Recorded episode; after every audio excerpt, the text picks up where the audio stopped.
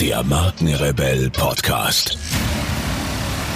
Spannende Interviews, wertvolle Strategien und provokante Botschaften für Führungskräfte und Unternehmer.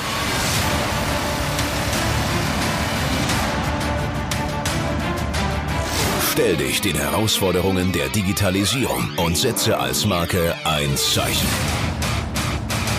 Von und mit Markenrebell Norman Glaser.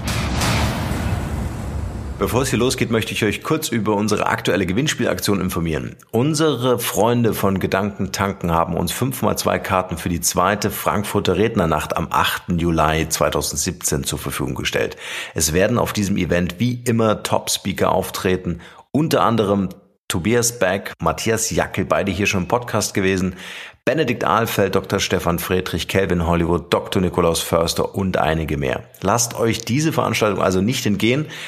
Und um zwei Karten zu gewinnen, bewertet einfach unseren Podcast hier mit einer kreativen Rezension bei iTunes. Schickt mir euren Screenshot per E-Mail an norman.markenrebell.de, Norman mit AN am Ende und schreibt in die E-Mail mit rein, welchen Interviewgast ihr hier im Podcast gern mal hören würdet oder welches Thema euch besonders interessiert. Die Gewinner werden wir in einer Special-Folge hier im Podcast am 29.05. bekannt geben. Das als kleiner Hinweis für euch und nun geht's los hier.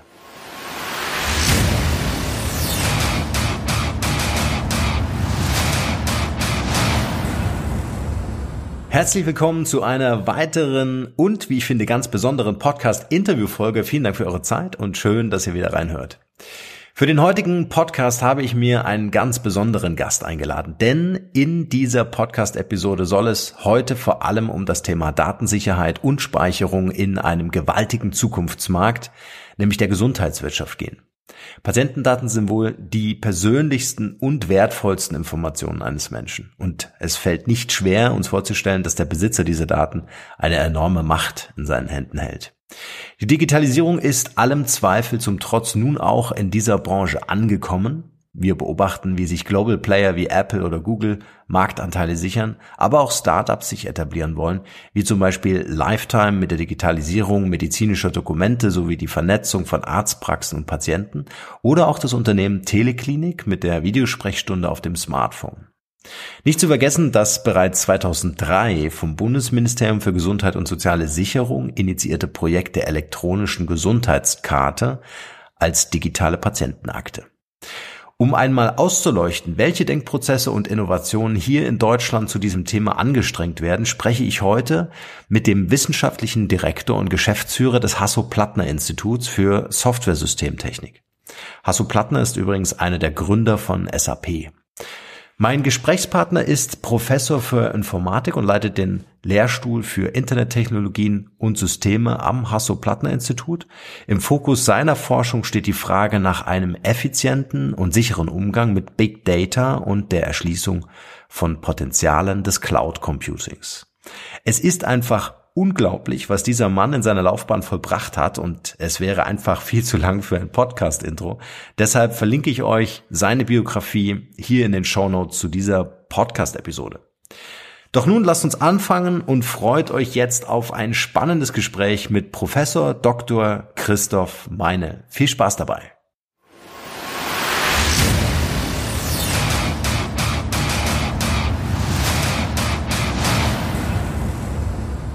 Ich freue mich sehr auf meinen heutigen Interviewgast. Bei mir in der Show heute ist Professor Dr. Christoph Meinl.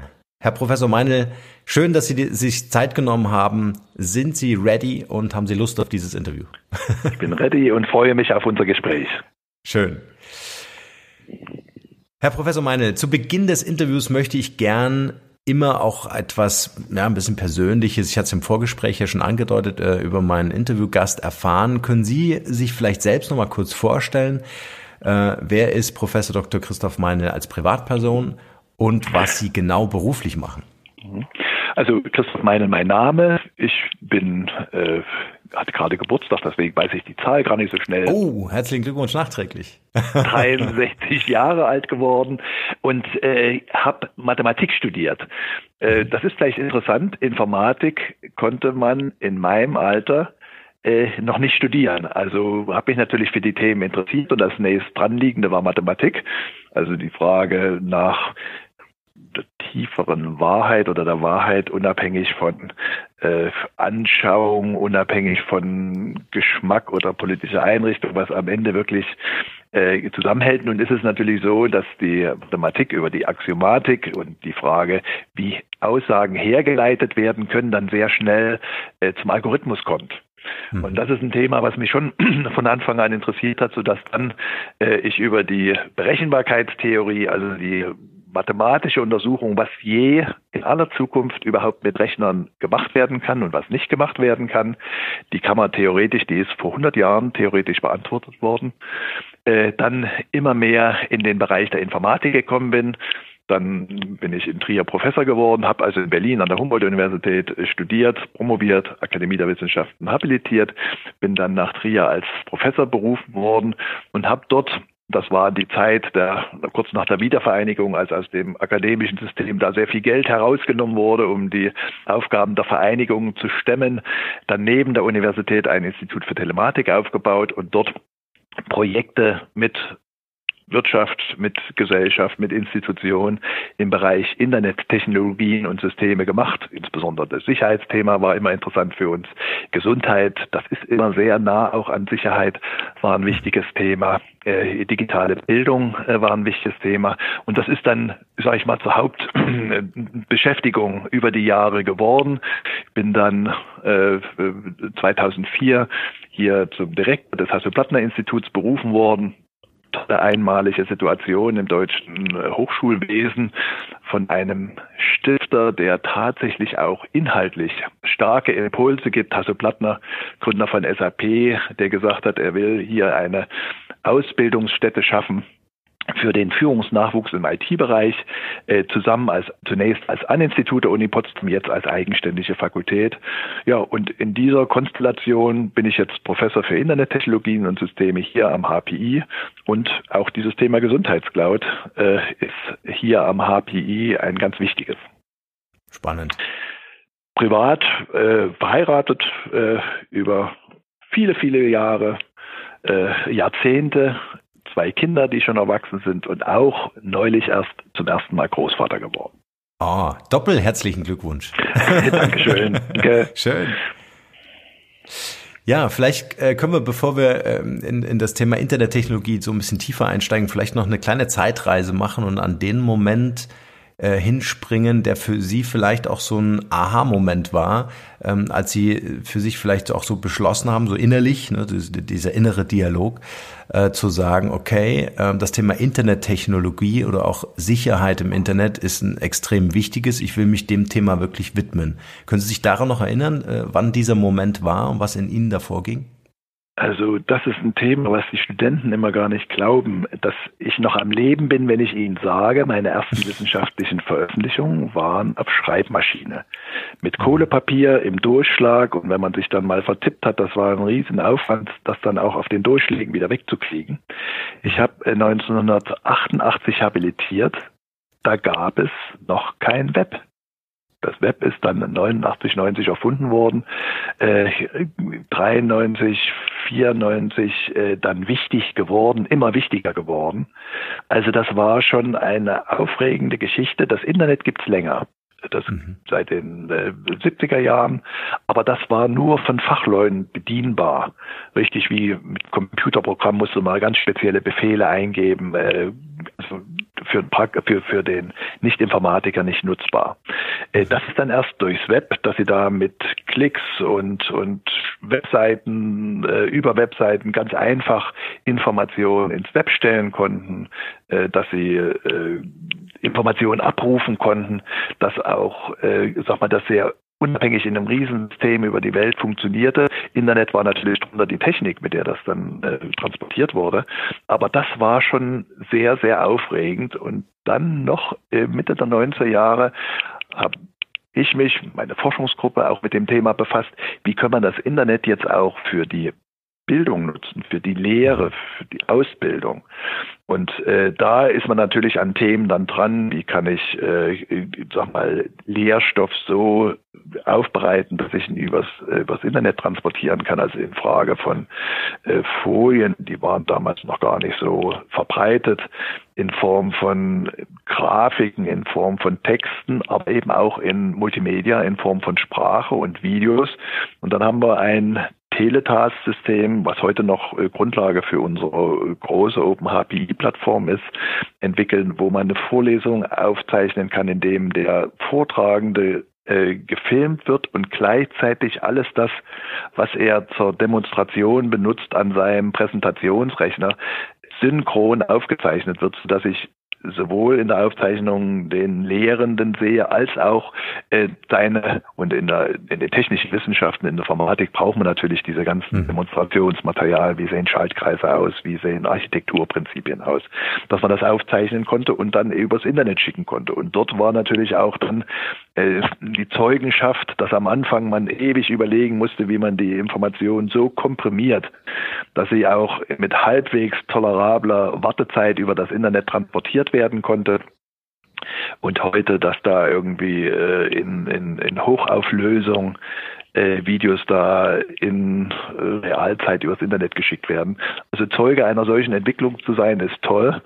Äh, es ist auf der anderen Seite so, dass man, obwohl nun beruflich immer mit der Thematik beschäftigt, man auch sieht, hier ist entsteht etwas Neues in der Welt, äh, nämlich dass alle Dinge digital umhüllt werden, dass ich die Dinge nicht nur physikalisch auf der üblich gelernten Ebene ansprechen kann, sondern jetzt neuerdings auch über digitalen Kanal. Und der digitale Kanal hat andere Eigenschaften. Also ich kann das über riesige Entfernung tun.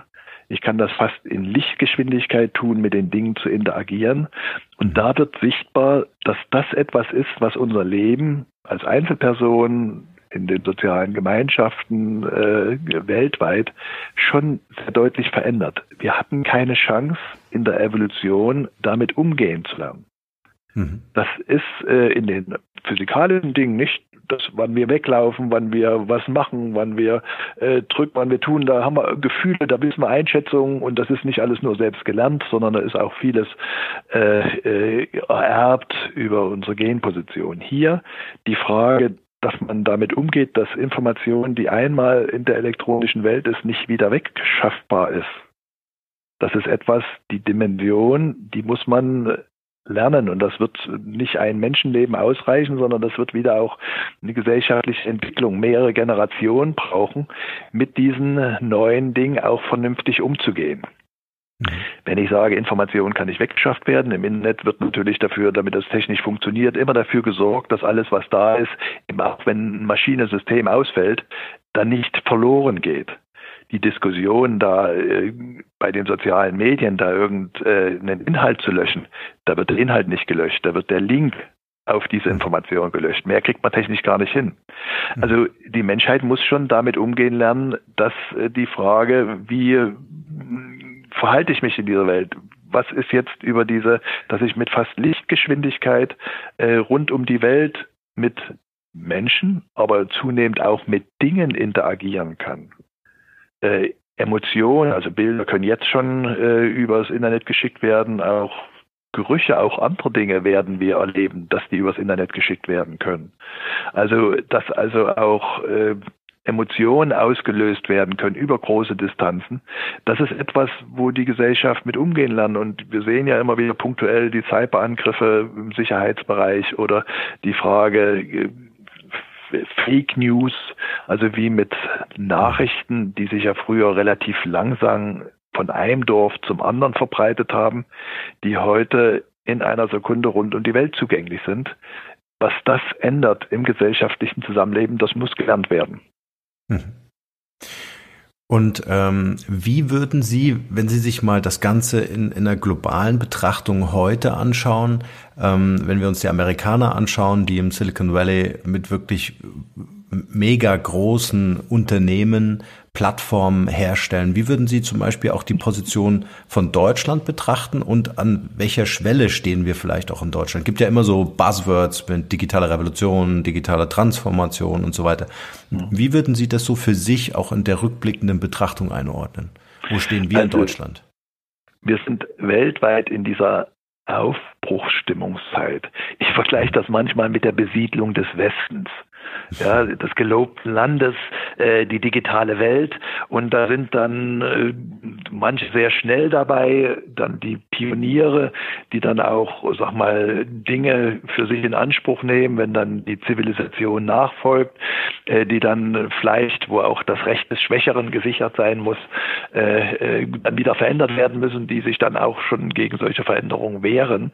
Also äh, da ist auch in Amerika diese Aufbruchsstimmung und äh, die Zeit noch nicht zu Ende, dass auf der Hardware-Seite, aber vor allen Dingen auf der Software-Seite, auf der Seite der Netze, äh, dass da ganz neue Dinge plötzlich auftauchen und dann weltweit in kürzester Zeit relevant werden.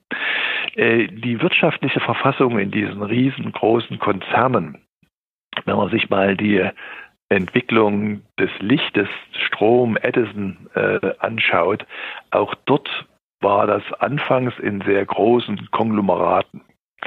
Die dann hat man gelernt, damit umzugehen und hat gesagt, gut, Markt beherrschen darf aber irgendwas nicht sein, um da Wettbewerb äh, zu haben. Also das wird noch nicht das letzte Wort sein, die Verfassung heute, dass das auch äh, so weitergeht. Wenn Sie jetzt speziell auch deutsche Position fragen, dann war, wenn wir mal die Internetentwicklung angucken, äh, Deutschland nicht sonderlich früh dabei. Da waren andere europäische Länder, Norwegen zum Beispiel, äh, die haben sich schon eher mit diesem äh, rudimentären entstehenden Internet verbunden. Mhm. Äh, UK. Als dann aber in, in, Deutschland die Entscheidung fiel, das mitzumachen, dann ist auch wie in Amerika durch eine Anbindung der Universitäten an das Internet, äh, sag mal, ein Pool erschlossen worden von jungen Menschen, von kreativen Menschen in einem Bereich, dass viele damit auch in Berührung kommen und die Vorteile lernen konnten. Äh, in der Industrie sieht es tatsächlich so aus, dass alle oder sehr viele der großen äh, IT-Entwicklungen äh, im Silicon Valley ihren Ursprung haben. Vielleicht nicht im Ursprung, aber ihre, ihre Erfolgsgeschichte haben. Mhm. Wenn man sieht, also Zuse, wir nehmen ja für uns in Anspruch, dass äh, aus Deutschland da einer der ganz wichtigen Erfinder äh, der Computer kommt, dann hat er auch versucht, das wirtschaftlich äh, hinzubekommen, da was aufzubauen.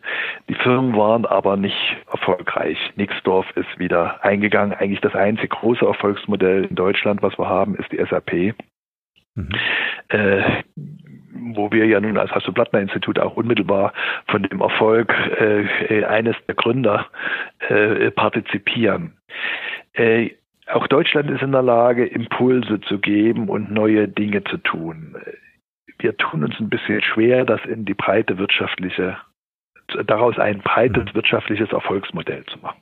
Also ein wichtiger Impuls äh, jetzt aus Deutschland im Bereich der, äh, des Computing, der äh, Digitalisierung äh, ist sicherlich die In-Memory-Technologie bei Datenbanken. Da haben wir als HPI eine kleine Aktie mit dran von SAP als erstes auf den Markt gebracht.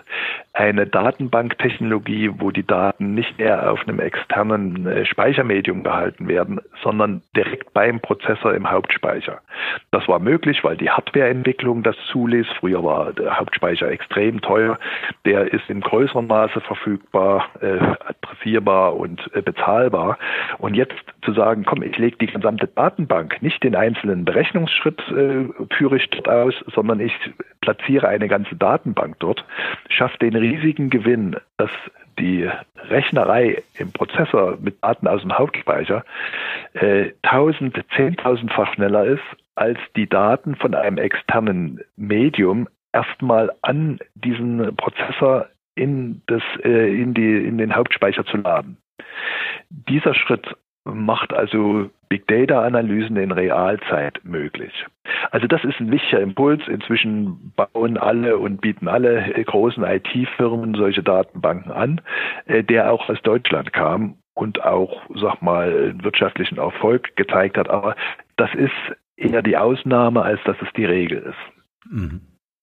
Was wäre denn aus Ihrer Sicht so Ihr bester Rat für die Unternehmen in Deutschland, sich dem Thema Digitalisierung zu nähern? Also vor allen Dingen äh, Unternehmen, die schon erkannt haben, ja, unser Geschäftsmodell ist alt, wir müssen transformieren, wir, wir wollen das, wir wissen vielleicht noch nicht genau wie, ja, aber ähm, wir wollen uns auf den Weg machen. Ja? Also, also wirklich Also proaktiv. Deutschland, hm. Deutschland hat eine große Chance in dem Bereich des äh, produzierenden Gewerbes.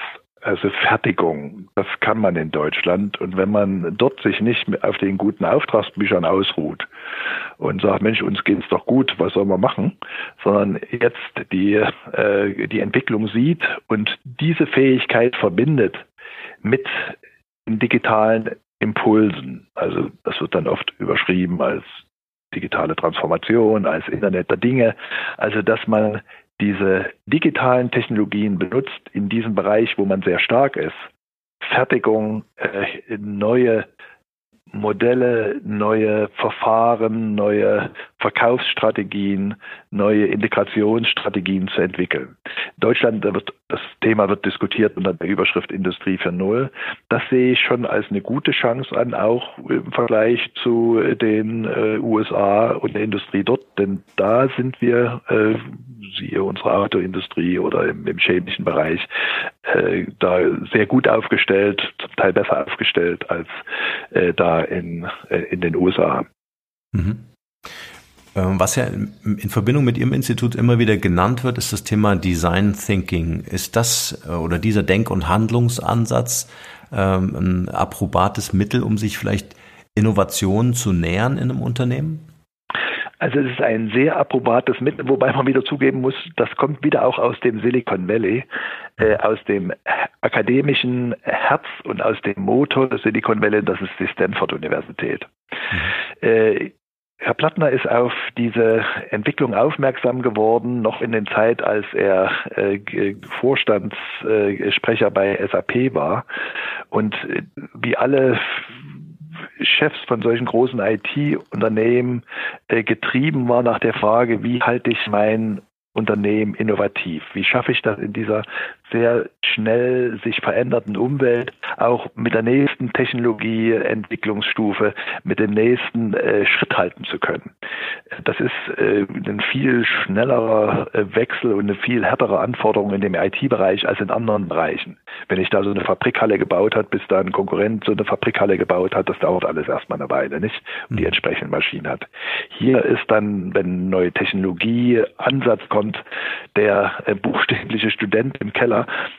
oft schneller äh, mit einem äh, mit einer guten Lösung als irgend so ein etabliertes äh, Großunternehmen mit seinen riesigen äh, Leitungshierarchien und und Schwerfälligkeiten in der also er war äh, davon wie andere getrieben und hatte eine Begegnung an der Stanford Universität am Engineering Department mit einer Gruppe von Professoren, die sich zusammengeschlossen hatten und gesagt hat, unseren Studenten aus dem Engineering Department, also Informatiker, Architekten, äh, Mechaniker, Statiker, äh, denen müssen wir auch beibringen, Techniken äh, aus dem, was normalerweise an den Art Schools gelehrt wird.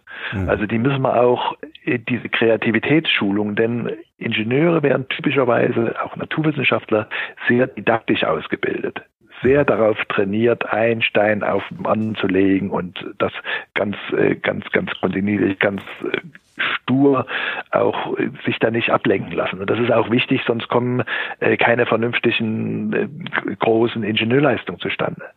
Mhm. Aber durch diese, durch die Digitalisierung ist plötzlich eine Geschwindigkeit und ein Innovationsdruck entstanden, der alle Bereiche betrifft, dass sie gesagt haben, Mensch, das kann nicht verkehrt sein, wenn die auch, diese gut ausgebildeten Ingenieure, auch über solche äh, Kreativtechniken Bescheid wissen. Äh, denn diese ursprüngliche Arbeitsteilung, da gab es die Kreativen und dann gab es die Ingenieure und dann haben die sich zusammengesetzt.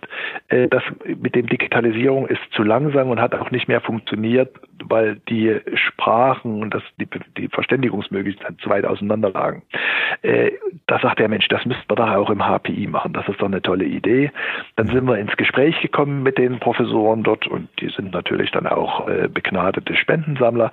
Der Kompromiss war, dass äh, sie die Stiftung äh, Plattner überzeugt haben, dass die Hasso Plattner Stiftung geholfen hat, dieses informale Programm in Stanford zu einem offiziellen Institut zu werden lassen. Heute ist es eines der größten Institute mit 800 Studenten direkt da auf dem Campus äh, mit einem sehr schönen Gebäude äh, hinter der, äh, der Kirche platziert, also im Zentrum von Stanford, wo äh, die Stanford-Studenten dieses Design Thinking, diese kreativ Technik, dieses, äh, was wirklich vielleicht die DNA auch von Stanford ist, nicht nur tolle Fachleute auszubilden, sondern immer auch mit diesem Entrepreneurial mit diesem unternehmerischen Denken, was natürlich immer eine Idee braucht, was ich denn da umsetzen will. Äh, und dann mit meinen Fähigkeiten versuchen, das umzusetzen, haben natürlich tolle Netzwerke. Also das Ergebnis war, dieses informale Programm dort äh, ist nun das zweite Hasso-Plattner-Institut Design Thinking und wir in Potsdam konnten unsere D-School, äh, School of Design Thinking gründen. Da werden wir dieses Jahr das zehn Jahres äh, feiern, groß hier mit Zirkuszelt äh, und unserem Deacon Festival. Also um auch so ein bisschen zu zeigen, diese Technik und dieses Kreative, das gehört zusammen. Wir sehen das als einen wesentlichen Teil der Ausbildung unserer IT-Studenten. Also Plattner Institut bietet, äh, bildet IT-Ingenieure aus, dass die äh, in einer Zusatzausbildung dieses Design Thinking lernen. Und Botschaften aus dem Design Thinking ist, und das sind zentrale Botschaften äh, im Bereich der Digitalisierung. Mhm. Wenn du irgendwas tun willst, was wirtschaftlichen Erfolg hat, was auch noch wirtschaftlichen Erfolg hat, dann musst du dich darum kümmern, was der Nutzer eigentlich will. Mhm. Der Nutzer, der dir dann diesen Service oder diesen Produkt nutzen will und der das so toll findet, dass er dir sogar noch Geld dafür gibt. Mhm. Äh, und das ist etwas, was Informatiker gewöhnlich, die wollen direkt programmieren.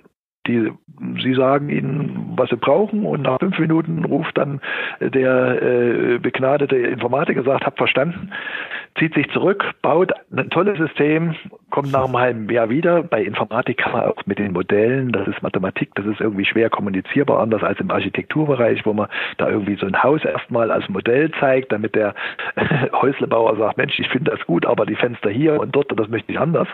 Das ist im IT-Bereich schwierig. Dann kommt also der Programmierer nach einem halben Jahr wieder und dann sagt der Nutzer, hm, ja, so hatte ich mir das nicht vorgestellt. Und Design Thinking verhindert genau sowas. Sagt, ja. du musst ganz, ganz wichtig überhaupt erstmal auch nicht nur befragen, du musst die auch beobachten, äh, du musst das Problem, was da im Raum steht, äh, durch also richtig verstehen, indem du auch alle, die damit zu tun haben, befragst, beobachtest und erst dann fang an, jetzt mit Brainstorming Ideen zu sammeln äh, und äh, dann auch sehr schnell in was Haptisches zu verwandeln. Das sind Prototypen, dass du nicht irgendwie nach einem halben Jahr zurückkommst, sondern dass du möglichst schnell, und da reicht schon Pappe und Papier, äh, sagst, hier, hast du dir das so vorgestellt? Und dann hat der Nutzer die Chance zu sagen, hm, so war es aber nicht. Dann ist der, der das Modell gemacht hat, auch gar nicht böse, weil der hat noch gar nicht viel Arbeit reingesteckt. Wenn er erstmal ein halbes Jahr dran gearbeitet hat, dann verteidigt der sein System. Nicht? Dann kann der auch gar keine Kritik mehr richtig aufnehmen. Also das ist Design Thinking und Sie sehen, das passt wunderbar äh, zu diesem Geschwindigkeit, die durch die Digitalisierung ähm, äh, die Geschwindigkeit in die Veränderungsprozesse hineinbringt, die durch die Digitalisierung getrieben werden. Also insofern sind auch bei uns jetzt jährlich 250 äh, Studenten, die da diese Programme annehmen. Wir verstehen das immer als Zusatzangebote und immer ist es wichtig, dass Teams interdisziplinär, also Fachleute aus verschiedenen äh, Gebieten dort zusammenarbeiten und das, äh, die Erfahrung machen, dass sie in dem richtigen Set Setting, offene Räume, interdisziplinäre Team, dieser Design Thinking Prozess, dass sie dort in der Lage sind, selbst Teil eines solchen innovativen Teams zu werden. Ja, und ich äh, kann jetzt hier an dieser Stelle den Zuhörern nur empfehlen, sich mit dem Thema Design Thinking wirklich einfach mal auseinanderzusetzen, weil ich glaube, das ist auch äh, eine relativ große Falle, in die man tappt, äh, der Meinung zu sein, man hätte das verstanden, ohne Zielgruppen zu befragen, User tatsächlich zu involvieren. Also ähm, äh, der Prozess oder die Methode ist auf jeden Fall ähm, nochmal eine ganz klare Empfehlung. Herr Professor Meine, ich versuche jetzt so ein bisschen den Shift zu machen in die Gesundheitswirtschaft, ja, ja, weil ich ja. glaube, äh, so die ersten betroffenen Unternehmen der Digitalisierung war ja die Verlagsbranche. Axel Springer hat ja mit Bravour vorgemacht, äh, dass so eine Transformation auch gelingen kann. ähm, äh, durch neue Geschäftsmodelle und dergleichen. Jetzt stehen wir so ein bisschen an der Schwelle, dass nun auch die Gesundheitswirtschaft mehr und mehr von Digitalisierungsprojekten ähm, durchdrungen wird und auch Startups natürlich auf den Markt drängen, um hier sich auch Marktanteile zu sichern von den großen Big Boys oder Big Playern mal ganz abzusehen. Ähm, wie würden Sie das Thema Status quo heute einschätzen, wenn es um das Thema Patientendaten, vor allem Datensicherheit geht? Das ist ja ein, ein großes äh, äh, Thema, äh, vielleicht noch nicht so wirklich in der Gesellschaft angekommen, weil ich immer wieder auch feststelle, wie leichtfertig man ja doch seine Daten dann auf großen Plattformen bereitstellt, ohne sich im Klaren darüber zu sein, was da eigentlich passieren kann. Äh, wie würden Sie das heute einschätzen? Wo stehen wir heute in diesem, diesem Bereich? Also ich stimme Ihnen voll zu, dass das das nächste große Ding sein wird. Mhm. Die Frage, wie wir äh, Digitalisierung, Informationsverarbeiten, Datenauswertung nutzen können im Bereich Gesundheit. Also nicht nur im Bereich Medizin, um Krankheiten besser zu verstehen, zu heilen, um äh, Therapien äh, zu beurteilen, um äh, neue Medikamente zu designen, äh, sondern auch im Gesundheitsbereich, also gesunde Lebensführung in diesen ja doch schon auch sehr populären Health-Trackern, wo ich also die Möglichkeit habe, mhm. auch Gesundheitsdaten permanent zu sammeln. Also dass das äh, das Gesundheitswesen äh, ganz wesentlich voranbringen wird und auch verändern wird. Also wir werden zum Beispiel im HPI darauf reagieren, dass wir äh, gerade dabei sind, einen Bereich Digital Health aufzubauen, äh, neue Professoren da zu berufen äh, und einen Studiengang anzubieten, um also Informatiker, Mediziner, alle, die da aus diesem Kontext kommen, auch insbesondere mit den Möglichkeiten vertraut zu machen, die IT bildet. Die Frage, wieder, wo stehen wir da, was ist die Situation? Äh, hatte vorhin ja schon gesagt, dass diese, äh, dieses Lernen mit dieser digitalen Welt umzugehen äh, noch ein bisschen Zeit braucht. Also ich beobachte, dass manche Leute da irgendwie sich einfach mal so eine Health-App runterladen und sich dann freuen, dass ihre Herzschläge und ihre Schrittzahlen und was da noch so an medizinischen Daten äh, sind, äh, ihnen auf dem Handy angezeigt werden. Was dahinter steht, dass diese Daten dann irgendwo gesammelt werden müssen, dass sie dann für die Auswertung bereitgestellt werden müssen, äh, dass das schon sehr, sehr persönliche Daten sind, wenn wir noch gar nicht von Gendaten sprechen, äh, da fehlt dann oft ein Verständnis. Äh, die Frage, wo liegen die Daten, zu welchen Bedingungen wird denn mit diesen Daten umgegangen? Das ist die eine Seite. Die andere Seite ist dann, wenn ich mir gerade hier in Deutschland, und da ist ja Deutschland äh, jedenfalls in der medialen Darstellung sehr stolz darauf, dass da dem Datenschutz ein sehr, sehr hoher Stellenwert eingeräumt wird, wobei man dort auch ein bisschen genauer hingucken muss. Das sind die Vorstellungen, die unser Datenschutz äh, transportiert und in Gesetzen umsetzt, die man in den 70er, 80er Jahren des letzten Jahrhunderts als IT und als äh, die Möglichkeiten, äh, aus Daten auszuwerten, auch äh, branchenübergreifend auszuwerten, noch gar nicht entwickelt waren, äh, die da kamen. Also so ein Prinzip wie Datensparsamkeit oder Zweckbestimmung, dass ich Daten nur sammeln kann, wenn ich vorher sage, für welchen Zweck. Das sind Themen, die mit unserem aufkommenden Big Data Zeitalter anders gelöst anders äh, mit umgegangen werden muss. Denn dort ist ja gerade die Überzeugung, dass nicht Sparsamkeit der Daten, sondern dass ich, wenn ich sehr viele Daten habe, ich die Chance habe, äh, in den Auswertungen irgendwelchen, äh, aus den Auswertungen irgendwelchen Nutzen ziehen zu können. Also Beispiel im Gesundheitswesen, wenn ich die Behandlung einer bestimmten Krankheit jetzt mal deutschlandweit äh, über alle Krankenhäuser vergleichen könnte miteinander. Also wie teuer ist die Behandlung, wie ist der Effekt, wie ist die Rückfallquote, all das mal zusammennehme, dann könnte man sehr, sehr viel lernen und äh, solche besten Behandlungsmethoden identifizieren äh, und auch helfen, dass die dann breiter in die Praxis kommen oder die Auswirkungen von bestimmten äh, Operationen. Das ist aber in Deutschland alles verboten. In hm. Deutschland dürfen die Daten das Krankenhaus nicht verlassen. Das ist gut gemeint, also helfen, dass die äh, Menschen äh, da irgendwie sicher sind, dass diese sehr vertraulichen Gesundheitsdaten nicht irgendwo in, in irgendwelchen Händen landen. Auf der anderen Seite, wenn wir diesen Nutzen ziehen wollen aus den Daten, wenn wir diese Qualitätssicherung schaffen wollen, die neuen Möglichkeiten, also zum Beispiel äh, Heileffekte von, von Medikamenten äh, besser beurteilen können, dann braucht es solche Datenanalyse. Also hier äh, sind viele Anstrengungen unterwegs und Deutschland über diese sehr fest äh, gezurrten äh, Datenschutzbestimmungen äh, ist da äh, jetzt schon ein Stück im Hintertreffen, wenn man guckt, was andere Länder in diesem Bereich äh, Digital Health machen. Wenn ich das beklage, spreche ich nicht dafür, dass man den Datenschutz abschafft. Mhm. Das überhaupt nicht. Sondern es braucht einen, einen lernenderen Umsatz mit diesen Daten. Es ist nicht so, dass das für ein für alle Mal wir verstanden haben, wie Daten geschützt werden. Die ganz neuen technischen Anforderungen, die jetzt in den letzten 50 äh, Jahren äh, aufgekommen sind oder meinetwegen 40 äh, Jahren aufgekommen sind, äh, erfordert einfach ein neues Nachdenken wieder über, wie gehen wir mit den Daten um? Was soll sichergestellt werden und wo können wir Daten wieder zusammenbringen, um neue Erkenntnisse zu erzielen? Mit diesen Anonymisierungstechniken, auch das nun ein bisschen was Älteres schon, äh, da kommt man in bestimmten Bereichen nicht so weit, wenn Sie mal an Gen äh, Daten denken, da können Sie ohne weiteres den Namen äh, anonymisieren es ist trotzdem eine sehr genaue Charakterisierung äh, der Person da. Also es braucht hier klügere Prinzipien. Ich empfehle der Politik da immer in solche Dinge Experimentierklauseln einzubauen mhm. und einen Weg, wie dann, wenn jemand, der experimentieren will, eine Experimentiererlaubnis bekommt meinetwegen da irgendeine Ethikkommission, die dann, man beschreibt das Projekt, die dann äh, sagt, ja, das kannst du machen, um auch wissenschaftlich überhaupt erstmal lernen zu können und ausprobieren zu können, ob gewisses Nachdenken in eine bestimmte Richtung, ob das überhaupt zielführend ist. Ja.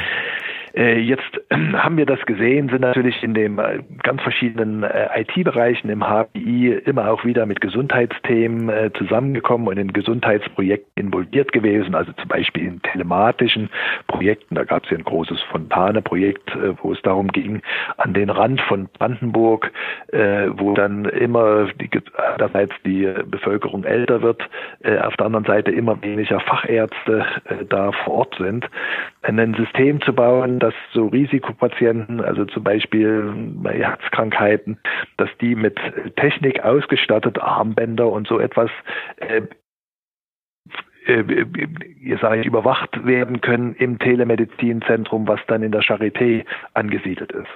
Also überwacht in dem Sinne, dass die Daten dort ausgewertet werden und wenn eine brenzliche Situation aus den Daten ablesbar ist, dann eben Hilfe organisiert wird. Äh, das waren äh, Themen, mit denen wir immer wieder dieses, äh, dieses Datenschutzthema als beengend kennengelernt haben, sodass wir jetzt auch wieder stark unterstützt durch die Hasso-Plattner-Stiftung versuchen, den gordischen Knoten zu zerschlagen, indem wir andersrum herangehen. Bei allen Datenschutzbestimmungen, die es in Deutschland gibt, gibt es eine Festlegung, die auch ganz natürlich ist, nämlich, dass der Mensch selber das Recht hat, seine Gesundheitsdaten zu haben. Mhm. Also der Patient äh, typischerweise, wenn er in einer Gesundheitsbehandlung ist, das Recht hat, seine Daten mit nach Hause zu nehmen. Jetzt, wenn Sie an Ihren letzten Arztbesuch denken, so einfach ist das gar nicht. Und mhm. es ist auch noch sehr unüblich. Ja, also das sind gar keine technischen Vorrichtungen da, dass Ihnen die Labordaten mit nach Hause gegeben werden können oder der Arztbrief geschrieben in Papierform, den kriegen Sie. Aber wir reden ja jetzt eigentlich über die elektronischen Daten, die ja bei den Untersuchungen, Bilduntersuchungen äh, in Massen anfallen. In Massen anfallen, die Geräte werden immer feiner, immer hochauflösender. Also, dass der einzelne Patient ein Recht hat, diese Daten zu kriegen. Und jetzt versuchen wir von diesem Gedanken her kommen zu sagen, wir bieten den Patienten, den Menschen eine sichere Cloud an, unsere Gesundheitscloud, wo sie diese Daten, ihre Daten, die ihnen gehören, ablegen können. Und äh, dann garantieren wir den Menschen, wenn jemand mit deinen Daten arbeiten will, in einem Forschungsprojekt, in einem äh, zum Beispiel in einer neuen App, äh, um irgendwelche chronischen Krankheiten da leichter im normalen Leben damit leben zu können. Dann garantieren wir, dass diese Daten, diese dieses Unternehmen, dieses Start-up, diese Forschungseinrichtung nur bekommt, wenn du vorher deine äh, Zustimmung gegeben hast. Mhm. Ärzte, denen wir das erzählen, sind begeistert, weil die sehen ja auch das Potenzial in diesen Daten.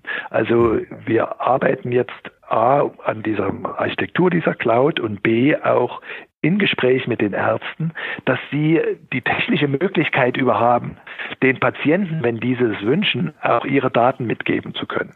Das ist natürlich nicht ausgedruckt auf Papier, sondern das wäre dann eine Überführung äh, über in diese Gesundheitscloud, wo dann der Patient Herr seiner Daten ist. Wir haben, sehen große Potenziale, dass auch wir in Deutschland äh, in diesem Thema Digital Health vorankommen und die Potenziale, die Informatik bietet, dort äh, helfen können, auszuschöpfen. Hm. Ich habe ähm, habe immer wieder so auch in der, in der Presse verfolgt, aber auch wenn man sich so mit den Leuten unterhält, unterhält immer wieder so die zentrale Frage. Ähm, es sind, glaube ich, die sensibelsten Daten, die man über einen Menschen haben kann. Ja, also da geht's jetzt nicht nur um die Interessen, die man so bei Facebook ja, oder so ja. mitteilt, um dann Werbeangebote zu bekommen. Ne? Also die Semantik äh, äh, im, im Web, die dann quasi matcht und versucht so individuell und personalisiert wie möglich mir Content auszuspielen, sondern äh, da geht's ja, äh, um so auf gut Deutsch zu sagen, so ans Eingemachte. Da geht's nämlich um unsere Persönlichkeit und alle damit verbundenen ähm, äh, körperlichen Situationen, Krankheiten, Indikationen und so weiter. Ähm, ich denke, die zentrale Frage ist, äh, und das haben Sie ja zum Teil jetzt schon beantwortet, dass der Besitzer der Daten der Patient, also der Mensch, die Persönlichkeit äh, per se ist. Ja. Und ich glaube, dass ähm, die übergeordnete Frage sein muss, wer hostet oder verwaltet das? Wer spricht die Garantie aus? Denn es gibt ja bereits jetzt schon elektronische Tagebücher, die ich entweder über eine Mobile App oder über eine Webplattform ähm, ähm, mit meinen Daten befüllen kann. Äh, und dann gibt es ja ähm, amerikanische Unternehmen wie Microsoft, die zwar eine deutsche Cloud zur Verfügung stellen, aber dann lege ich meine Daten erstmal bei einem amerikanischen Unternehmen ab. Das kann es ja eigentlich auch nicht sein. Ähm, wie würden Sie diese Frage beantworten, mit dieser hohen Verantwortung auch umzugehen, ähm, äh, dass man äh, wirklich so ein Projekt entwickelt und sagt, okay, die Datenhoheit wird jetzt von wem auch immer verwaltet und auch garantiert äh, äh, dem Patienten die Sicherheit?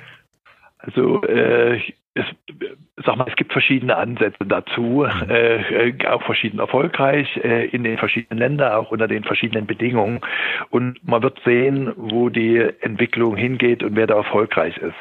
Unser Ansatz ist, dass wir sagen, es ist schwierig, wenn das eine staatliche Institution ist, die da die Verantwortung für die Daten nehmen will. Es ist schwierig, wenn das ein Wirtschaftsunternehmen ist, äh, dass die Daten da äh, hostet und für den, den Umgang mit den Daten sorgt. Mhm. Und am Ende der einzelne Krankheitsversorger, der hat zwar heute schon auch den Ausschnitt der Daten, die, der, die er in seinem Haus über den Patienten sammelt. Aber auch dort äh, wird wohl keiner übergreifend äh, da auch von den Menschen akzeptiert werden, solche Daten zu greifen. Deswegen ist unser Ansatz, unsere Hoffnung, dass man das sehr deutlich macht, ein äh, gemeinnütziges, stiftungsfinanziertes äh, äh, Lagerung der Daten, wo auch das Lagern der Daten, wo kein Geld erhoben wird dafür, mhm. was man also nicht bezahlen muss, wo man aber dann auch Dienste in Anspruch nehmen kann, die man eventuell bezahlen muss. Mhm. Äh, zum Beispiel, dass ein Wirtschaftsunternehmen oder dass äh, im medizinischen Bereich zum Beispiel äh, Zweitmeinungen angeboten werden. Mhm. Dass der Patient solche Angebote dann über eine solche Cloud gerne annehmen kann, aber befragt werden muss und seine individuelle Zustimmung gibt. Also zum Beispiel nehmen wir an Zweitmeinung, äh, sagt hier, bin in dem Krankenhaus, die haben das die, äh, diagnostiziert, ich lasse dich mal auf meine Daten gucken. Äh, ist das auch deine Meinung? Also so zum Beispiel eine medizinische Einrichtung, die da äh, Zweitmeinung bereitstellt, um ein Beispiel zu nennen. Oder ein Start-up, was so Health Tracker äh, Toys anbietet, also Armband oder, oder dieses in, in Zukunft in die Kleidung eingebauten Dinge. Äh, die haben ja alle eigentlich die Idee, dort irgendwie Schritte zu zählen oder äh, Diabetes-Empfehlungen zu geben am Tag, äh, wann was zu tun ist. Und die sind eigentlich alle überfordert mit einer sicheren Datenhaltung. Mhm dass wir auch mit diesen Start-ups ins Gespräch kommen, sagen hier, wir bieten auch euch an, dass die Daten hier in dieser Cloud äh, gemeinnützig und sicher abgelegt werden und du dann zugreifst, wenn der Patient zugreifen kannst, wenn der Patient dem zustimmt. Mhm.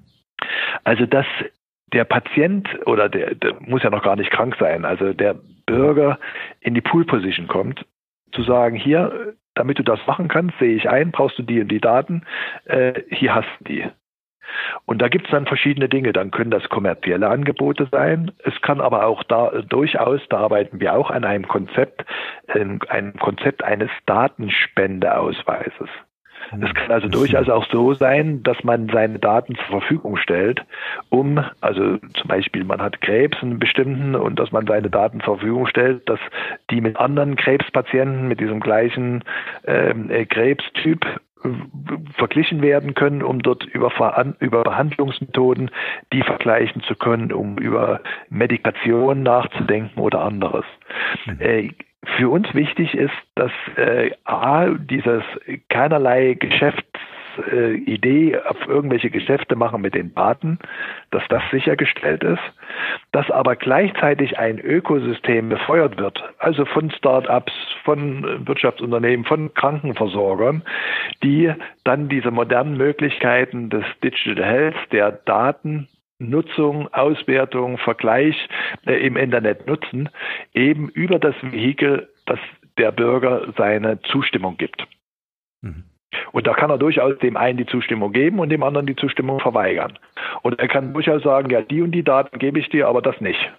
Mhm. Ja, äh, jetzt muss man natürlich äh, schon klar sagen, das ist eine relativ komplexe Geschichte, weil äh, äh, auch den Bürger aufzuklären, wenn er dann Herr über seine Daten ist, das sind ja, also wenn Sie an medizinische Behandlung denken, das sind Bilddaten, das sind die äh, äh, ganzen Labordaten gefunden werden, das sind die Befunde, das ist etwas, was sich dann über die Zeit auch äh, sammelt und ändert und Rückschlüsse zulässt. Also damit gut umzugehen, äh, an, aus, äh, auf Seiten des Bürgers. Auch das ist eine Herausforderung. Eine Herausforderung, die aber durch entsprechende technische Hilfen entsprechend, äh, sag mal, technisch einfach gestaltete Interaktion äh, gelöst werden können und gelöst werden müssen. Mhm. Mhm. Ähm, wenn Sie ausschließen, dass das äh, die Datenhoheit auf staatlicher Seite liegt, äh, äh wie sinnvoll ist es? Hm? Also vielleicht nicht ausschließen, sondern äh, die Frage ist ja, das ist eine Vertrauensfrage. Das ist eine Vertrauensfrage, die man nicht verordnen Klar. kann, sondern die die Bürger selber treffen müssen. Mhm. Und da schätze ich die Lage so ein, dass die Bürger sich nicht leicht äh, entschließen würden, alle ihre Gesundheitsdaten einer staatlichen Organisation zu geben. Hm. Wie schätzen ja? Sie dann die elektronische Gesundheitskarte ein als Projekt, das ja schon seit 2003, glaube ich, initiiert wurde? Die wird ja auch immer weiter getrieben, das Projekt. Äh, hm. Das ist ein sehr komplexes, vielleicht äh, typisch deutsch, zu komplex angelegt äh, und dadurch irgendwie schwer ins Leben kommt. Dort sind natürlich solche Mechanismen eigentlich schon mit bedacht. Also, mhm. dass dann nicht einfacher Zugriff auf die Daten gegeben werden können. Mhm. Aber äh, es ist ein äh, riesen äh, komplexes Thema. Und äh, was ja, wie Sie sagen, nun schon seit äh, 15 Jahren äh, äh, da wie vorangetrieben wird mit sehr großen Anstrengungen, mit großem Geldaufwand. Also deswegen wir sehen ja die Entwicklung in den anderen Ländern rum. Deswegen war jetzt unser Ansatz, mal einfach komplementär dazu, äh, mit dieser Gesundheitscloud ein Angebot für die Bürger zu entwickeln, was vielleicht niedrigschwelliger für sie annehmbar ist und mhm. auf der anderen Seite dadurch die Möglichkeit bietet, zu einem großen äh, Datenschatz zu kommen, der dann für medizinische Forschung, für medizinische Entwicklung, pharmakologische Entwicklung äh, bei Einverständnis der jeweiligen Patienten genutzt werden kann. Ja. Und ich äh, stimme Ihnen da voll überein oder Ihnen zu, dass man wirklich mit diesen Daten unglaublich ähm, also klar, in den richtigen Händen natürlich vorausgesetzt, aber unglaublich viel Gutes tun könnte, also wirklich mhm. Vorteil für Patienten schaffen könnte. Und ähm, äh, ich bin wirklich gespannt, wie das Ganze äh, in Zukunft sich weiterentwickeln wird, weil ich, ich vermute mal, es wird vielleicht neben dieser Datencloud ähm, in der Gesundheitswirtschaft natürlich auch viele andere Unternehmen geben, die durch smarte äh, Smartphone-Apps ähm, irgendwie dafür sorgen werden, dass Patienten hier wirklich ihre Gesundheit dokumentieren. Und ich bin mhm. gespannt, ob es dann mhm. auch so ein äh, es gibt, es gibt ja auch äh, gewisse Hubs, die dann irgendwie in den, in den Arztpraxen liegen oder auch in den Apotheken liegen, äh, mit denen man sich dann connectet, um dann wirklich Daten auszutauschen, ähm, dass man hier wirklich schaut, wie sich der Markt tatsächlich entwickelt. Und ich glaube auch, dass die Zukunft eher in der Cloud liegt, die dann natürlich entsprechend sicher sein muss. Also das ist so, wir betreten gemeinsam Neuland. Da ist keiner, der schon weiß, äh, wie es geht. Und da wird es verschiedene Ansätze geben, die auch mit verschiedenen Engagementen äh, entwickelt und vorgetragen werden. Und dann gibt es ein Stück Wettbewerb, dann gibt es eine Entscheidung. Also manchmal beobachten wir auch, dass die Leute sich nicht für das Beste entscheiden, was mhm. möglich wäre. Aber das muss am Ende dann natürlich, äh, dann ist es egal zu sagen, ich habe theoretisch was Besseres. Äh, es muss funktionieren. Und die Leute müssen das Gefühl haben, dass es funktioniert, müssen die Überzeugung haben. Äh, das Vertrauen in diesem Thema ist Vertrauen eine ganz wichtige äh, Kategorie. Äh, dieses Vertrauen darf nicht enttäuscht werden. Ja, das sind auch alles Dinge, die eine gewisse Zeit brauchen. Äh, zur Entwicklung äh, ein solches Vertrauensverhältnis. Da gibt es ein paar, die da technisch immer dann sehr schnell äh, bereit sind, äh, auch ein bisschen Risiko einzugehen. Dann gibt es andere, die sind ein bisschen risikoscheuer, die warten erstmal ab, äh, was denn da ist. Aber äh, es muss dringend was getan werden, sonst werden wir plötzlich am Ende amerikanische oder chinesische Systeme nutzen. Ja, ja, ja, genau. Ja. Ich glaube, es braucht einfach auch wieder diese Akzeptanzschaffung, wie es ja immer so ja, ist bei ja, neuen Technologien. Ja. Und ich glaube, dass in diesem Fall, weil es einfach was ganz Besonderes, was völlig Eigenes ist, äh, anders wie wie bei, weiß ich nicht, äh, äh, anderen Technologien in der Verlagsbranche, wo ich ja auch personalisierte Daten irgendwie eingebe. Ja. Aber ich glaube, in mhm. dem Fall braucht es fast so ein, so ein Vertrauenssiegel, äh, eine Marke, eine, eine Brand, die ich auch entsprechend bewerbe, um ähm, Aufklärung einfach auch zu machen zu diesem Thema. Thema. Ja, Ganz ja. entscheidend. Ja. Und da, das war vorhin, wenn ich sagte, ich weiß nicht, ob die Bürger das äh, allen staatlichen, einem staatlich kontrollierten System geben. Äh, das heißt jetzt nicht, äh, dass da irgendwie grundsätzliches Misstrauen gegen den Staat ist. Nur wir sehen das in anderen Bereichen, dass immer sehr scharf hingeguckt wird in Deutschland, äh, vielleicht auch aus der Historie, wenn der Staat was tut. Äh, äh, ich unterstelle dann dem Staat keinesfalls da irgendetwas zu tun, was gegen die Bürger wäre. Klar, klar. Also er wird im Zweifel für den für den Bürger agieren. Das sehe ich auch so. Ähm, ich, ich glaube, das ist einfach auch äh, eine Frage, ähm, ja, wie man diese, wie man diese wie man es, glaube ich, kreativ, ja, äh, mhm. miteinander. Also was ich einen schönen Einsatz find, fand, war äh, so dieses ähm, äh, über eine Stiftung zu finanzieren. Also wirklich eine Institution, die sie ja haben und der sie ja vorstehen, äh, zu haben, die da im Hintergrund wirklich dafür sorgt, dass es im Interesse und zum Vorteil der Patientenversorgung in Deutschland, die ja sehr gut ist, äh, und die Stiftungszweck, der ist äh, festgelegt. Äh, ein Stifter hat keinen Einfluss auf das, äh, was da äh, die Stiftungsgelder, also hat äh, schon wie andere auch einen Einfluss, aber es ist nicht getrieben durch die Not, jetzt profitabel zu sein oder es ist jetzt nicht getrieben durch die Not, dass da irgendwas garantiert werden muss jedem, sondern es ist halt wie eine Stiftung da ist, dass Gutes getan werden kann und mhm. dort vielleicht einen Vertrauens äh, Vertrauen leichter aufbaubar ja. ist als zu anderen äh, Institutionen.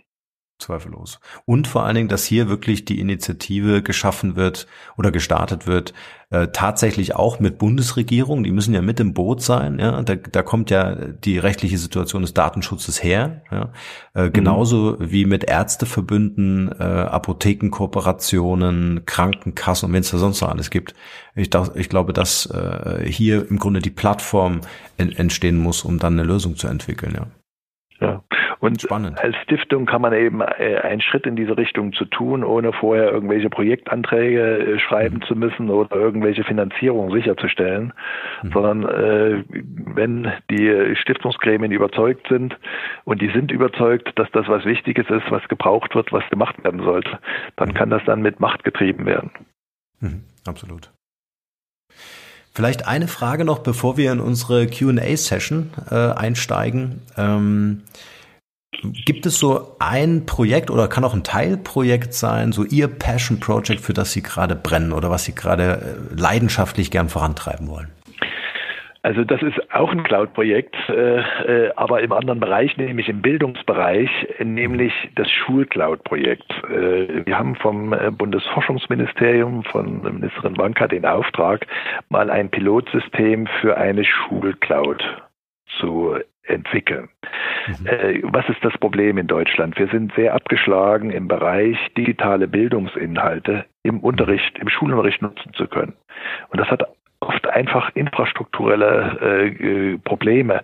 Da gibt es in den Rechnern, äh, in den Schulen Rechner, also typischerweise ein Rechnerzimmer oder Rechnerkabinett, wie das heißt, äh, Computerraum oder Rechnerkabinett. Äh, es gibt aber keine Administratoren dort. Und manchmal sind das geschenkte Computer von Unternehmen aus dem entsprechenden Kreis oder auch wir verschenken unsere Rechner. Äh, manchmal sind das neue Rechner, aber ohne Administratoren können diese Rechner nicht sicher betrieben werden. Mhm. Wenn also im Deutschunterricht ich nicht in diesem, äh, in diesem Raum bin, in diesem Computerraum, dann kann ich im Unterricht keine digitalen Bildungsinhalte nutzen. Also mhm. zum Beispiel, bevor die äh, Schüler anfangen, irgendwie äh, Goethe, äh, Werthers Leiden zu lesen, würde ich ja als Lehrer irgendwie zwei Minuten gerne vorher einspielen äh, aus irgendeinem schönen Goethe-Film, dass die Schüler sehen, wie haben die damals gesprochen, wie sahen die aus, nur um so einen Eindruck zu gewinnen und um sie heiß zu machen, dann sich mit dem Text zu befassen. Äh, äh, und das könnte man technisch heute machen. Null Problem, wenn die Rechner aus der Schule rausflögen und dafür sichergestellt ist, dass im Unterricht, und zwar in jedem Klassenraum, ich über Smartphone oder iPad äh, oder, oder, oder Pad, äh, Tablet äh, ich auf diese Inhalte einfach per Klick draufbleiben kann. Und da gibt es irgendwelche Profis, die kümmern sich, dass die Inhalte richtig laufen und richtig funktionieren. Äh, das ist heute in vielen Ländern Standardtechnik und das ist heute eine Möglichkeit, sicherzustellen, dass nicht nur man in einem äh, Computerzimmer äh, digitale Inhalte nutzen kann, sondern wirklich in jedem Klassenraum. Wir haben also dieses Projekt mal so ein Pilot zu entwickeln, machen das zusammen mit dem MINT EC, das ist ein äh, Exzellenznetzwerk von knapp 300 Schulen äh, deutschlandweit äh, verteilt. MINT ist dieses Mathematik, Informatik, Naturwissenschaft, Technik, also die da in dem Bereich äh, besonderen Ehrgeiz haben.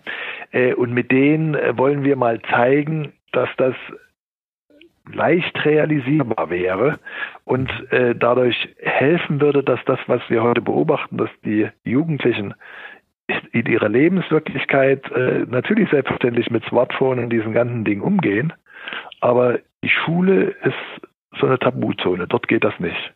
Hm. Und wenn man mal doch sagt, Schule soll aufs Leben vorbereiten, ist das natürlich eine Katastrophe. Also da wollen wir helfen. Das ist natürlich auch äh, nicht nur ein technisches Thema, sondern das ist auch ein sehr politisches Thema. Sie wissen, in unserem Land ist die Bildung äh, Ländersache. Also haben auch die Ersten schon ganz kritisch geguckt, dass nun die Bundesebene, die Forschungsministerium den Auftrag gegeben hat. Die haben aber die Möglichkeit, im Infrastrukturbereich was zu tun und in der Exzellenzförderung. Und insofern ist unser Projekt da genau angesiedelt.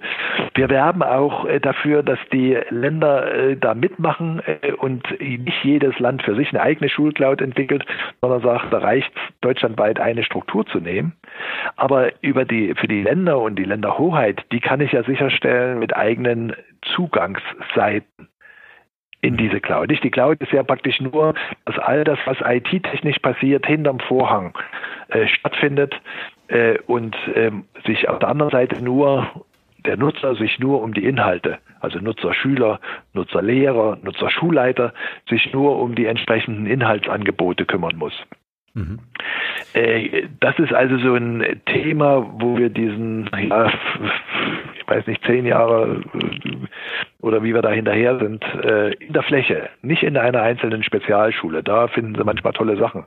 Aber es geht darum, irgendwie das gesamte Bildungssystem in die Lage zu versetzen, diese technischen Möglichkeiten, die heute wunderbar geboten sind, auch zur äh, Sicherung der Qualität, Aktualität, äh, Interessantheit des Unterrichts nutzen zu können. Ja, absolut. Super spannendes Thema auch. Treibt uns selbst mit unserem eigenen Startup Come to Coach äh, hier im Moment und seit den letzten Monaten umher. Vielleicht können wir nach dem Interview dazu noch mal kurz sprechen. Äh, jetzt würde ich gerne auf unsere äh, Q&A-Session verweisen. Äh, ich gucke so ein bisschen auf die Uhr. Ja, ja das ist ähm, gut. das ist gut. Äh, ich habe so ein paar Fragen vorbereitet, auf die Sie vielleicht ganz kurz und ganz knapp, ja. ganz intuitiv antworten. Okay? Ja. Frage eins: Was hat Sie anfangs davon abgehalten, sich mit dem Thema Digitalisierung zu beschäftigen? Also mich hat das eigentlich immer sehr angespornt. Mich hat nichts abgehalten. Okay. Wenn die Leute an Sie denken, was ist das eine Wort, wofür Sie selbst als Marke bekannt sein wollen oder schon sind? Vielleicht als Wissenschaftler. Mhm.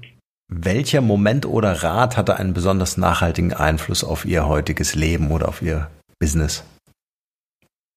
Also äh, die Themen, für die ich mich interessiere, verdanke ich oft äh, auch Gesprächen, Erkennen der Situation. Mhm. Dass es jetzt da so einen einzelnen Rat gegeben hätte, da könnte ich mich jetzt jedenfalls spontan nicht erinnern. Mhm. Aber es ist ja auch schön, wenn man immer wieder Impulse bekommt, einfach durch die Kommunikation mit anderen Menschen. Ne? Ja. Okay, was ist das Wertvollste, was wir von Ihnen lernen können? also noch aus einer Zeit stammen, als dieses äh, Digitalisierung noch gar kein Thema war, mhm. bin ich, glaube ich, ein ganz guter Kronzeuge, auch durch die Nähe zu diesem Thema über die Jahre, äh, was da auf uns zukommt. Mhm. Absolut. Vielleicht können wir dazu einfach regelmäßig Podcast-Folgen machen. können wir, das fände ich, fänd ich können wir gerne machen. dokumentieren. Ja, können wir gerne machen. Okay, äh, welche Internet-Resource oder welches Tool nutzen Sie selbst? Also äh, Laptop und wahrscheinlich am Ende am meisten Outlook. Mhm. Wenn ich mal gucke, also in der Kommunikation mit den Menschen, in der Projektführung, in na gut, Informationssammlung, auch dort äh, kommt viel übers Internet. Ansonsten ist es natürlich äh, das Web, äh, Google und dann die eigenentwickelten Systeme wie OpenAPI mhm, mhm, oder Teletast oder anderes. Mhm. Äh, wenn Sie auf Ihr Smartphone schauen, besonders auf den Startscreen, was sind so die drei wichtigsten Apps, die Sie häufig nutzen? Also eins ist eine äh, Zugang zu meinen E-Mails. Mhm. Eins ist Spiegel Online. Mhm. Äh, und eins, wo ich aber, obwohl es am größten ist, äh, drauf gucken könnte, aber es immer wieder vergesse, ist dann die Wetter-App. Mhm. ja. äh, was hören Sie gern für Musik? Was inspiriert Sie? Was bringt Sie auf neue Ideen? Also ich bin äh, Fan von klassischer Musik. Mhm. Habe selbst äh, Orchester gespielt, Orchester geleitet. Äh, und das ist etwas, was im Vergleich zu anderen Musikformen auch durch die Länge ein Stück mehr in eine Welt hineinholt. Mhm. Das ist also nicht ein Drei-Minuten-Titel, sondern da ist äh, schon ein Konzert, wo sie dann äh, Viertelstunde äh, gefangen sind. Ja. Gibt es so einen Komponisten, wo Sie sagen, das ist so mein Klassiker? Äh, ja, dazu kenne ich, äh, sag mal, zu viele. Also natürlich Bach ist immer wieder eine Faszination, aber dann gibt's äh, Zeiten, wo dann Romantiker äh, eher das Passende geben. Äh, Mozart natürlich immer wieder äh, eine Freude. Äh, also da könnte ich Ihnen viele nennen und brauche da auch die Abwechslung. Kommen wir zur Buchempfehlung. Jetzt sind, haben Sie ja, äh, ich glaube, selber über 25 Bücher äh, geschrieben oder waren beteiligt. Äh, haben Sie so ein Buch, was für Sie ganz persönlich einen, einen, einen großen Mehrwert hatte? Das eine äh, Buch. Ja, also wenn wir jetzt nicht bei so einer Trivialität wie Bibel bleiben, äh, das habe ich zu viel gelesen, um da jetzt eins hervorzuheben und bin immer äh, dann äh, irgendwie sehr, wenn es ein gutes Buch ist, sehr von den Gedanken des aktuell gelesenen Buches äh, äh, eingefangen. Mhm. Welches ist das? Also jetzt kann ich Ihnen nicht mal den, den äh, Autor nennen. War das ein Buch über Begegnung von Edison und äh, JP Morgan? Mhm. Also aus der Entwicklung Stromzeit, das Verhältnis ja. zur Wirtschaft. Also das war spannend, weil äh, da hatte ich lange mich nicht mehr mit befasst. Also äh, wir sind halt immer in der digitalen Welt und den Erfindungen und den Erfindern dort äh, lange nicht äh, befasst, was da glaube, sind 200 Jahre früher, 150 Jahre früher äh, äh, stattgefunden hat, mhm. äh, wo ja ähnliche Revolution der Gesellschaft stattgefunden hat und vielleicht auch die Gesellschaft ähnlich gefordert war, mit neuen Dingen umzugehen. Viele, die das bewahren wollten, viele, die das Neue verteufelt haben. Also äh, das war ganz interessant. Mhm. Super. Letzten beiden Fragen. Welche drei Interviewgäste würden Sie uns empfehlen für diesen Podcast? Welche drei Personen würden Sie denken? Gerne auch eine Frau, da haben wir irgendwie so ein bisschen, sind wir unterversorgt, damit wir die Quote ein bisschen heben. Aber welche drei äh, Personen äh, könnten wir mal anschreiben? Also wenn Sie an den Gesundheitsbereich denken, dann vielleicht den äh, Professor Erwin Böttinger, mhm. Direktor von dem Berlin Institute of Health. Das mhm. ist Mediziner, aber Digital Health. Wenn Sie das Design Thinking Thema vertiefen wollen, dann äh, mein Kollegen Professor Uli Weinberg. Mhm. Äh, das ist der Head von der D-School. Jetzt äh, gucke ich auf eine Frau. Ja, also jetzt im Wissenschaftsbereich, Informatikwissenschaftsbereich, vielleicht äh, Frau äh, Professor Dorothea Wagner, mhm. KIT Karlsruhe, die da auch im Wissenschaftsrat, also auch, sag mal, so ein bisschen über Entwicklungsprozesse jetzt, äh, ist das sicherlich eine interessante Gesprächspartnerin. Mhm. Super, spannend. Ja, vielleicht können Sie uns am Ende äh, noch äh, sagen, wie unsere Zuhörer am besten mit Ihrem Institut Kontakt aufnehmen können und was so Ihr bester Tipp ist für ein glückliches und erfolgreiches digitales Leben. Ach, das ist schwer zu sagen, weil je nach Eintrittsalter äh, da auch unterschiedliche Erwartungen sind. Also ich arbeite irgendwie den ähm, ganzen Tag mit dem Computer, also natürlich Gespräche, Vorlesungen und sowas, aber wenn ich dann äh, bin am Computer, aber äh, es darf nicht dahin laufen, dass man das Handy nicht mehr aus der Hand legt. Es darf nicht dazu kommen, dass man parallel mit dem, mit dem, wenn man mit jemandem spricht, da in seinem Handy irgendwie nach Dingen schaut. Äh, das ist leider etwas, was ich äh, zunehmend beobachte, dass halt die Aufmerksamkeit geteilt wird. Und da ist halt die Erfahrung, dass halbe Aufmerksamkeit auf beiden Seiten gar nichts bringt. Hm dann lieber auf eine. Also, dass man äh, schon also äh, über diesen digitalen Welt, die interessant ist, nicht die physikalische Welt und mhm. vor allen Dingen auch nicht die Begegnung und das Gespräch und die Interaktion mit mit anderen Menschen vergisst. Das ist so ein bisschen ein Problem auch unserer Gesellschaft, dass wenn man dann nur noch in diesen eigenen Communities, digitalen Communities unterwegs ist, wo dann auch alle noch die gleichen Meinung haben, weil sie die gleichen äh, äh, Likes und die gleichen äh, algorithmischen äh, Auswahlprozesse mhm. für Informationen nutzen, dass darüber dann plötzlich der Blick verloren geht, dass es auch noch hm. ganz andere Meinungen gibt und dass die ganz anderen Meinungen genauso berechtigt sind mhm. und genauso ihre Begründung haben wie die da in der eigenen Echokammer. Ja, vielen Dank für diesen wertvollen Tipp. Das finde ich auch super wertvoll. Schön, dass Sie es nochmal angesprochen haben. Ja. Vielleicht noch, äh, wie wir mit dem Institut Kontakt aufnehmen konnten. Welche Möglichkeiten bestehen? Äh, da gibt es also eine ganz einfache äh, www.hpi.de, wo man sich ein bisschen informieren kann. Dort äh, könnte man, wenn man schon genauer weiß, was einen interessiert, dann immer auch die entsprechenden Ansprechpartner finden. Ansonsten, wenn es ganz allgemein ist äh, und, und ich helfen soll, da einen Kontakt herstellen, äh, herzustellen, dann gerne E-Mail-Adresse meine.hpi.de. Super. Dann sage ich vielen, vielen Dank, Herr Professor Meinl, für Ihre Zeit, für die wertvollen Informationen und äh, ich komme auf jeden Fall nochmal wegen der Interviewserie auf Sie zu. Alles klar. Okay, Dankeschön. Bis dann. Ciao. Machen Sie es gut. Tschüss. Tschüss.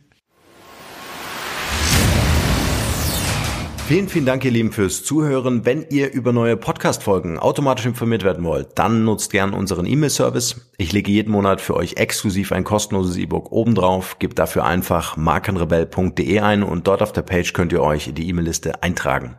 Also wertvollen Content ohne Werbung, ohne Spam versprochen für eure Inbox. Wenn euch dieser Podcast gefallen hat, wäre es großartig, wenn ihr euch kurz Zeit nehmen könntet, um mir eine Bewertung bei iTunes zu hinterlassen. Dauert nur wenige Sekunden und ihr helft mir dabei ungemein, die Show hier für euch noch viel, viel besser zu machen. Ansonsten schaut euch unbedingt noch unsere Mobile App Come to Coach an. Wir bauen hier mit ausgewählten Mentoren die erste Mobile Academy für Führungskräfte und Unternehmer auf. Freut euch auf wertvolle Inhalte von wertvollen Menschen, die mit euch in Live-Video-Coachings ihr Wissen teilen. Mehr dazu unter come to coach, also come Zahl 2 coach.academy. Alright, that's it. Allerdings wie immer in den Show Notes. Nur das Beste für euch und bis bald. Ciao, ciao.